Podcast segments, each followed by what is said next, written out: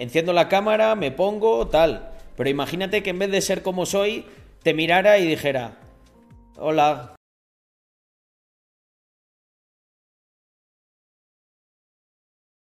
Lo que montaría si tuviera mucha pasta es una piscina enorme aquí en Mallorca y reventar pool parties. ¿Y por qué no vas a gente que tenga una piscina enorme y te intentas asociar con ellos? Así no tienes que esperar a comprar la piscina. Ese es como un poco el pensamiento que yo tengo. Yo al final, yo al final me he asociado con un tío que con Albert, un seguidor. Bueno, he dicho un tío como si fuera ahí cualquier cosa, y en realidad le tengo mucho cariño a Albert, es ya, vamos, uno de los míos. Albert es otro como yo al que le gustan mucho los coches y se ha dedicado al tema de la compraventa.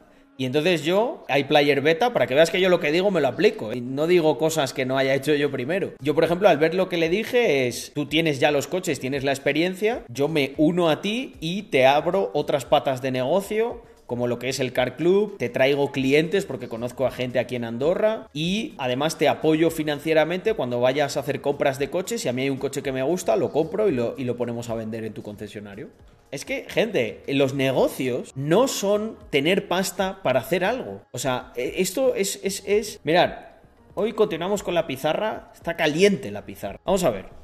La mayoría de gente tiene el, el, siguiente pensamiento, ¿no? Él está aquí, ¿vale? Y está así infeliz, ¿vale?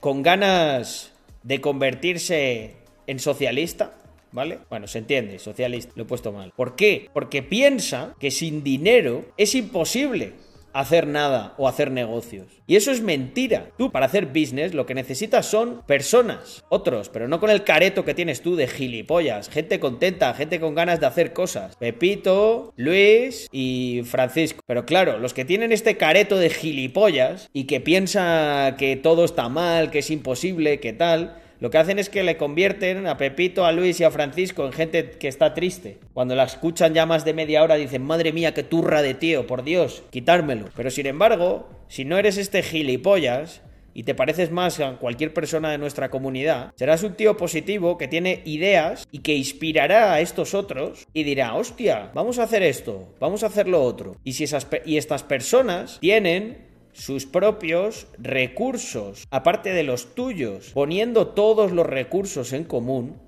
es cuando tú puedes montar una empresa con muchísimo menos capital de lo que te imaginas. Muchísimo menos, muchísimo menos. Pero la mayoría de gente piensa que no y se queda en casa y dice, como no tengo dinero, pues no hago nada, porque no se puede hacer. Esto es mentira, family. Esto es mentira. O sea, no sabéis la cantidad de business que, se, que he montado y que se pueden montar sin absolutamente nada de dinero. Y por ejemplo, el tener, ahí serían socios, efectivamente, efectivamente. Hombre, nadie va a darte todos sus recursos y toda su energía gratis. Algo se tiene que llevar cuando la cosa funcione. Es posible montar una empresa sin marca personal. Yo monté todas mis empresas sin ningún tipo de marca personal y a la mayoría de empresarios que conozco no tienen marca personal. Obviamente la marca personal es una cosa que ayuda, pero también tienes que, si te refieres a marca personal como tener un perfil en redes, yo creo que te tiene que gustar eso y tienes que valer para eso. O sea, al final la gente se piensa que es muy sencillo porque tú ves, me ves aquí, ¿no? Enciendo la cámara, me pongo, tal. Pero imagínate que en vez de ser como soy, te mirara y dijera, hola, soy Carlos, emprendedor tengo aquí unas ideas. Están escritas, bueno, se ve un poco pequeño. Bueno, luego luego las las pongo grandes. Pues gente, ¿cuánta gente habría aquí? Me cago en 10. No habría 116 personas. Os iríais y diríais, vaya muermo de tío. Será emprendedor y todo lo que tú quieras, pero también todo lo que tiene emprendedor lo tiene de gilipollas. Obviamente tienes que ser alguien que le guste, que se le dé un poco bien. Eh, si no, es difícil. Pero te puedes hacer una marca personal simplemente siendo muy bueno en algo, ¿sabes? O sea, por ejemplo, a mí yo era muy conocido en mi sector antes de hacer cosas en redes. La mayoría de emprendedores que conozco no tienen marca personal. Lo que tienen es sus marcas y sus cosas, las hacen muy bien. Al final, una empresa es operatividad. Hombre, y Udred, tiene que haber algo más showmans y gente graciosa hay muchísimos. Eh, gente que este año en proyectos públicos haya movido 3 kilos y te lo cuente de la manera tan transparente que lo hago yo, y cercana no. Entonces obviamente es una combinación de cosas. También puede ser muy graciosete y tal y luego quedarte ahí.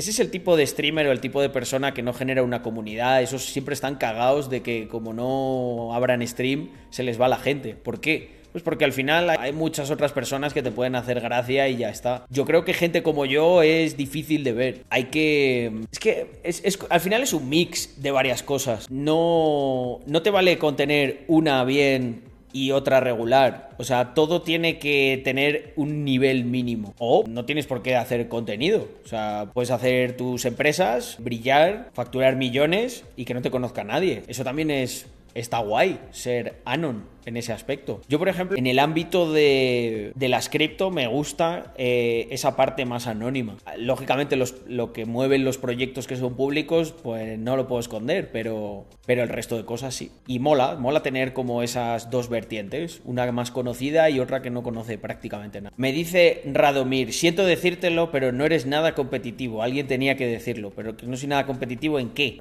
No me conoces bien. Según qué puedo llegar a ser muy competitivo. No, la mayoría no tiene marca personal.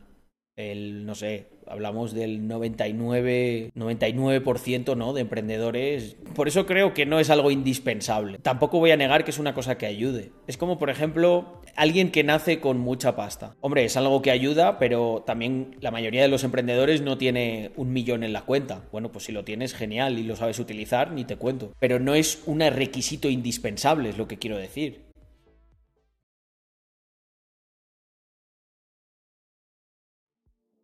Carlos, ¿qué tipo de negocio recomiendas para empezar? Justo voy a sacar un vídeo esta semana que habla más o menos de eso. No de tipos de negocio, pero sí que hablo de varias cosas que puedes empezar con cero euros, que está bastante bien. Mark, eh, lo que te diría es que eh, normalmente esa pregunta siempre suele venir de una tipología de persona con la que creo que coincidirás, alguien muy joven, con poca experiencia. O sea, yo creo que hay una cosa muy buena, gente, que todo el mundo debería trabajar en algún punto de su vida. Es que, es que es una cosa de la que hablo, es una cosa de la que hablo aquí más en profundidad en el vídeo, no, no me la quiero comer, pero es el tema de la especialización. Si vosotros queréis ganar dinero, una de las maneras más fáciles de hacerlas es tener una habilidad que no mucha gente tiene. Y aquí alguien dirá, hostia Carlos, pero ¿y qué hago para tener una habilidad que nadie tiene? Ah, amigo, currar, cabrón. Estudiar algo, especializarte en eso y ponerlo en práctica. Esas son las tres cosas que deberías hacer y a partir de ahí podrás demostrar que tú puedes hacer algo que otras muchas personas no pueden hacer. Y sabes qué es lo bonito del mundo?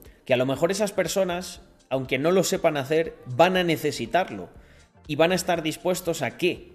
A utilizar un medio de pago, como es el dinero, para dártelo a ti, para que les hagas a ellos eso que necesitan. Tocar la flauta con los pies. Bueno, Berna ha decidido darnos un ejemplo de algo en lo que no sé si deberías invertir mucho tiempo a pesar de que no lo hagan muchas personas. Obviamente, gente, puedes invertir el tiempo en hacer algo que no hace nadie, pero que no tenga ningún tipo de interés para el resto de personas. De hecho, pregúntate si eso no lo sabe hacer nadie porque nadie lo demanda. Si la respuesta es sí o simplemente dudas, no lo hagas.